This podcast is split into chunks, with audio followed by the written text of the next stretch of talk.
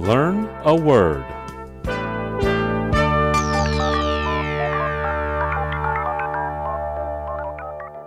今天我们要学的词是 Plagiarism. Plagiarism is spelled P L A G I A R I S M. Plagiarism. plagiarism 的意思是抄袭、剽窃。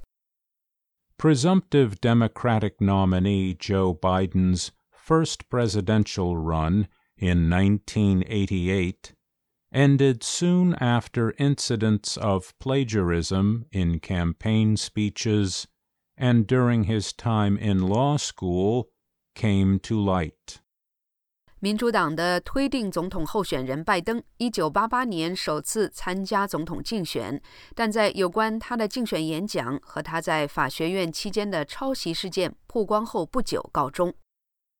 A researcher in the Chinese Academy of Sciences Institute of Neuroscience has been accused of academic plagiarism for his study published in the journal Cell in April, according to Chinese media Caixin.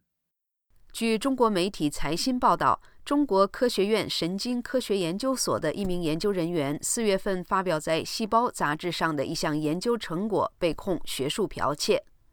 好的，我们今天学习的词是 Plagiarism. Plagiarism. Plagiarism.